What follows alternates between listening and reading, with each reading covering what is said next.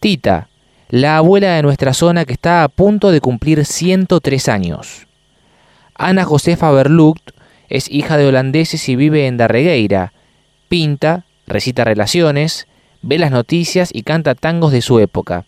Tiene tres hijos, nueve nietos, siete bisnietos y una hermana de 100 años. A punto de cumplir 103 años, Ana Josefa Berult, a quien todos en Darregueira conocen como Tita, todavía recita de memoria las relaciones de la época en que iba al baile y no se olvida de la letra de los tangos que más la conmueven. Su hija Liliana, con quien vive, corre a anotarlo todo ni bien la escucha o a buscar el celular para filmarla.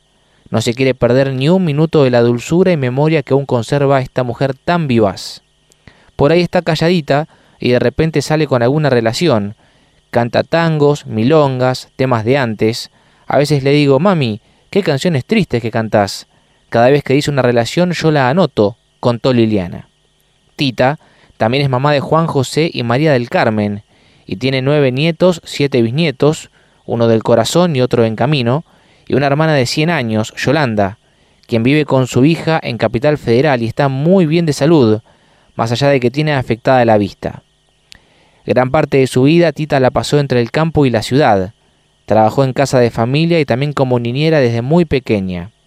Hija de holandeses y la séptima de ocho hermanos, siete mujeres y un varón, nació en Saliqueló el 14 de julio de 1920. Fue al colegio hasta tercer grado en Villamasa, desde la casa de una tía. Con siete años preparaba el desayuno para toda la familia, eran once en total. Luego iba con un primo al colegio a caballo.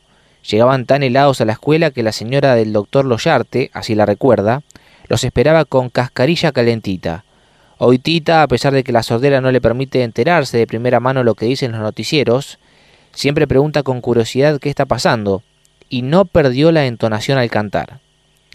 Entre otras de las tantas anécdotas que compartió muchas veces en la mesa familiar, hay una de cuando era muy chiquita y su papá la mandó a buscar una vaca montada en el caballo. Al parecer el caballo se asustó, disparó y ella quedó con su pierna enganchada a la rienda. Veía cómo pasaban las patas del animal por encima de su cabeza hasta que frenó y se pudo desatar. Su mamá la puso en la falda y con una pinza le sacó todas las rosetas. Luego un vecino la llevó hasta Saliqueló porque tenía quebrada la muñeca a pesar de todo, ella estaba feliz porque era 9 de julio e iba a ver el festejo, rememoró. A los nueve años comenzó a trabajar como niñera en Sariqueló, donde estaba el cuidado de dos niños. Su patrona le daba comida, vestimenta y depositaba la mensualidad en un comercio de ramos generales a nombre del padre. A los 14 años viajó sola en tren con los niños que cuidaba a Buenos Aires, donde los esperaban los patrones a quienes siempre menciona con mucho cariño. Otra cosa que le quedó muy grabada fue la noticia de la muerte de Gardel. Tenía 15 años y estaba tejiendo con la señora de la casa en la que trabajaba cuando se enteraron del fatal accidente. Según su relato, la mamá de Gardel era muy viejita y vivía en el mismo edificio. En Buenos Aires llevaba todos los días a los niños en tranvía hasta una escuela que estaba en las barrancas de Belgrano.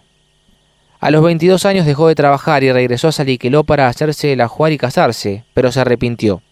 Dejó a su novio porque era muy celoso. Entonces regresó a Buenos Aires para trabajar en otra casa de familia, donde estuvo hasta que consiguió empleo en Bonafide como empaquetadora de caramelos. Vivía con tres hermanas en un departamento. Le encantaba salir y disfrazarse para los bailes. Luego viajó a Regueira a visitar a una hermana y se enamoró de Cayetano Suárez, con quien se casó y tuvo a sus tres hijos. De vivir en una ciudad con todas las comodidades, se vino al campo sin luz y con agua de molino. Además de los quehaceres domésticos, criaba pollos, pavos y lechones, contó Liliana. También recordó que sus padres, en vacaciones de verano e invierno, recibían a los sobrinos de Saliqueló, Carué y Buenos Aires. Disfrutaba muchísimo armando bailes con los más grandes, mientras los más chicos jugábamos con las cosas más simples. Era toda una fiesta, rememoró. Tita siempre fue una persona activa y solidaria, Cooperó con la escuela a la que fueron sus hijos en el pueblo, estuvo en la comisión del centro de jubilados y cobró la cuota del hospital de Regueira ad honorem. En el 2016 enfermó y permaneció internada en el hospital del pueblo hasta el 2020. Ese año, por un tumor de piel en la cabeza, viajó a Capital Federal a hacer un tratamiento. Por la pandemia, no regresó más al hospital y hoy vive con su hija. En su estadía a Buenos Aires fueron juntas a ver el tranvía que Tita recordaba, El señor que manejaba paró y contó a todos los pasajeros la historia de ella, que hacía 85 años llevaba un nene en el tranvía. Todos la aplaudían, fue emocionante, narró Liliana. Mientras Tita estuvo en el hospital, recibió el cuidado de Patricia Pato Martín, quien a la par que la visitaba estudiaba la carrera de medicina en la UNS, de la que finalmente egresó. Pato es como de nuestra familia. Entre ellas hay una relación hermosa y sigue viniendo a dar una mano, contó Liliana. En la actualidad, por el tema de la sordera, Tita no tiene una conversación fluida, pero lee los gráficos de los noticieros, juega al chinchón y pinta mandalas. Además, camina un poco con el andador y lo más importante, nunca perdió las ganas de cantar. Además de los cantores de su época, le gusta el chaqueño palavecino y los nocheros, a quien pudo ver en vivo en los 90.